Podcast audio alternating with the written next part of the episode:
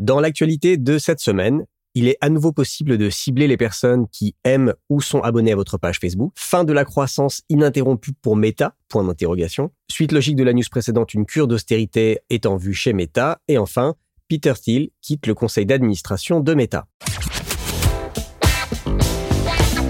The number one deal is Facebook ads. They are underpriced. Senator, we run ads.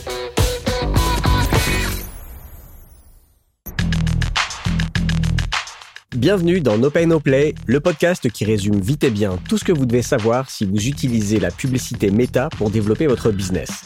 Je m'appelle Joseph Dogno, je suis consultant spécialisé en Facebook et Instagram Ads depuis 2016. J'ai un blog qui s'appelle Neomedia, une newsletter gratuite sur les Facebook Ads et je vous retrouve toutes les semaines dans ce podcast pour vous aider à bien comprendre et à mieux utiliser l'outil publicitaire de Facebook et d'Instagram. Comme je vous l'avais annoncé dans le dernier épisode de No Pay No Play, il y a une semaine, à partir de maintenant, No Pay No Play passe en rythme hebdomadaire, donc aujourd'hui, on va faire un épisode spécial actualité. Et la semaine prochaine, je vous retrouve pour un épisode sur un sujet, un sujet principal, on va dire, qui sera cette fois une interview. Donc cette semaine, on va voir l'actualité des Facebook Ads. Je vais aussi répondre à deux questions d'auditeurs. Et voilà, ce sera tout. Si vous venez de découvrir No Pay No Play, pensez à vous abonner sur votre appli de podcast de choix pour ne pas manquer les prochains épisodes. Allez, c'est parti avec l'actualité des Facebook Ads.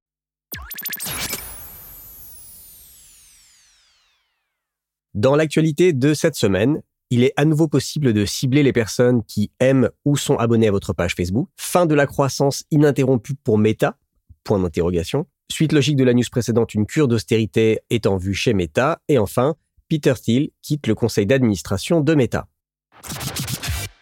Meta nous l'avait enlevé, Meta nous la rend. On peut à nouveau créer l'audience personnalisée des personnes qui aiment ou sont abonnées à notre page Facebook. Alors, il fut un temps où on pouvait, quand on crée une audience, cibler les personnes qui étaient des fans de notre page. On pouvait même cibler les amis des fans de notre page ou exclure ces audiences-là. Ensuite, Facebook a retiré cette option et nous a simplement donné la possibilité de créer des audiences personnalisées des personnes qui avaient interagi d'une manière ou d'une autre avec notre page ou nos publicités Facebook. Et eh ben l'option est revenue. On peut à nouveau créer une audience personnalisée des personnes qui aiment ou qui sont abonnées à notre page Facebook. C'est une option qui est relativement utile, c'est pas une révolution, mais pour les pages qui avaient euh, des grosses audiences et surtout beaucoup d'engagement, c'est quand même pas mal de pouvoir euh, faire des lookalikes à partir de ces gens-là ou retargeter ces personnes qui sont considérées comme du milieu de funnel. Les prévisions de Meta pour le deuxième trimestre 2022 laissent entrevoir la possibilité d'une baisse de chiffre d'affaires pour la première fois après une décennie de croissance ininterrompue. Je vous l'avais dit dans les dernières actualités, donc il y a trois semaines, au premier trimestre 2022, Meta n'a connu que 7% de croissance par rapport au premier trimestre 2021. Et c'est remarquable parce que c'est la première fois que le taux de croissance est seulement à un chiffre. Et Meta avait annoncé qu'il prévoyait un chiffre d'affaires entre 28 et 30 milliards de dollars pour le deuxième trimestre 2022. Or, le chiffre d'affaires au deuxième trimestre 2021, il y a un an, était de 29 milliards de dollars. Donc si les ventes de Meta sont dans la fourchette, dans le bas de la fourchette prévue de 28 à 30 milliards, ce serait la première fois que le chiffre d'affaires n'augmente pas par rapport au trimestre de l'année précédente.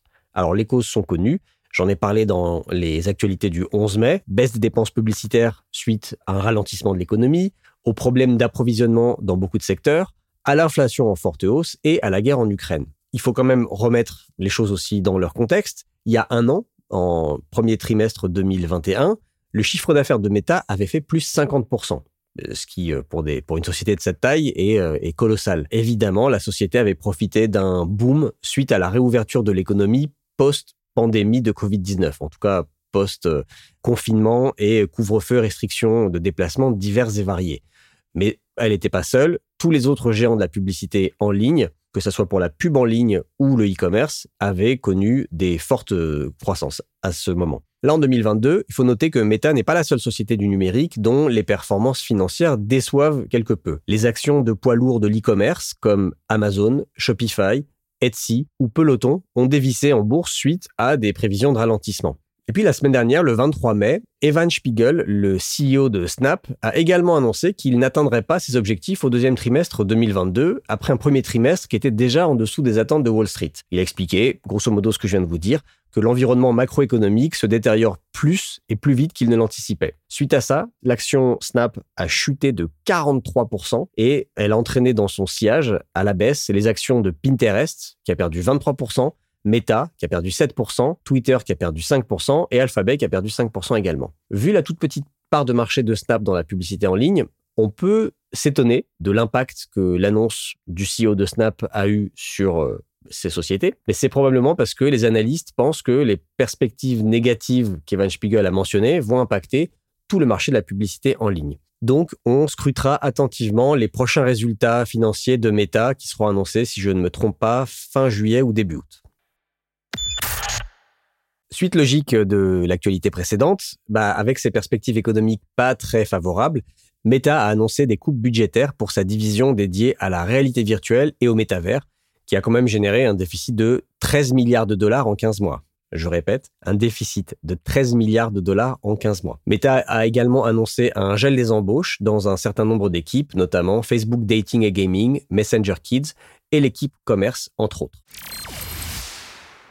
Le milliardaire américain Peter Thiel a définitivement quitté le conseil d'administration de Meta. Ça faisait 17 ans que Peter Thiel siégeait au conseil d'administration de Meta depuis les tout débuts de l'entreprise, depuis en fait qu'il avait financé, qu'il avait investi 500 000 dollars dans la société de Zuckerberg en 2005. Vu la trajectoire de Meta, ces 500 000 dollars ont dû se transformer en plusieurs milliards de dollars facilement, j'ai pas le chiffre exact. Mais en tout cas, Peter Thiel était, donc avant ça, il était euh, cofondateur de PayPal avec euh, notamment Elon Musk. Et c'était un personnage, enfin c'est un personnage assez controversé aux États-Unis. D'abord parce que c'est un des rares de la Silicon Valley à avoir soutenu, à avoir été un fervent supporter de Trump. Et puis, depuis euh, la défaite de Trump, il soutient tout un tas de candidats républicains avec des positions conservatrices assez hard.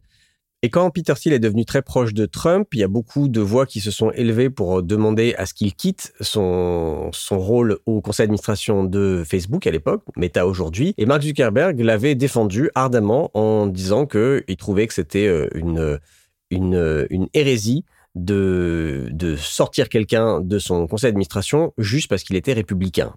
Alors que Mark Zuckerberg est censé, enfin en tout cas, il est connu pour avoir plutôt des positions un peu libérales euh, au sens américain du terme. Bon, bref. Donc, euh, Peter s'il s'en va, bon débarras. On passe aux questions des auditeurs. J'ai deux questions cette semaine. La première m'a été posée par Awatef. Quand on crée un stack de lookalike entre 3 et 5% il faut les ajouter indépendamment dans l'audience, 3 plus 5, ou alors créer une seule audience lookalike de 3 à 5 Merci pour ta question à Watef. Alors, selon moi, si tu ajoutes les audiences indépendamment, c'est-à-dire si tu crées une lookalike 3% et une lookalike 5% et que tu les mets dans un ensemble de publicités, d'abord, tu as 3%, il y a de fortes chances qu'elles soient quasiment incluses en totalité dans la 5%, ou en tout cas, il y aura un énorme chevauchement, donc ça sert pas à grand chose. Donc, c'est comme si tu ciblais que une lookalike 5%. Si tu cibles, si tu mets une 3% et une 5% dans un ensemble, pour moi, c'est comme si tu ne ciblais qu'une 5%. Or, d'après ce que je comprends dans ta question, tu veux cibler une lookalike entre 3 et 5% Donc, dans ce cas, euh, la réponse, c'est ta deuxième option, c'est-à-dire de créer une lookalike. Au moment où tu crées, tu peux choisir, euh, tu peux mettre le curseur entre 3 et 5. Donc, tu n'auras pas les gens qui correspondent à la lookalike 1% et à la lookalike 2%. Tu n'auras que les gens qui sont à 3, 4 et 5%. Euh, alors que, encore une fois, si tu mets une lookalike 3% et une lookalike 5% en même temps dans un, dans un ensemble, tu vas avoir aussi les gens dans les lookalike plus petites, c'est-à-dire la 1 et la 2%, puisque ces personnes sont comprises dans la 3%. Si jamais j'ai dit une bêtise, n'hésitez pas à me le signaler. Deuxième question de la semaine, elle m'est posée par Adrien. Je m'apprête à lancer une nouvelle campagne de Facebook Ads pour de la conversion vers une landing page spécialement créée à cette occasion. J'ai déjà mon pixel méta sur mon site et je me demande s'il faut mettre ce même pixel sur ma landing page ou en créer un nouveau. Si j'utilise le même, j'aurai déjà toutes les datas présentes sur mon site pour optimiser mes pubs vers la landing page. En revanche, les conversions remonteront pour ma landing page et pour mon site, ce qui n'est pas très optimal à mon sens.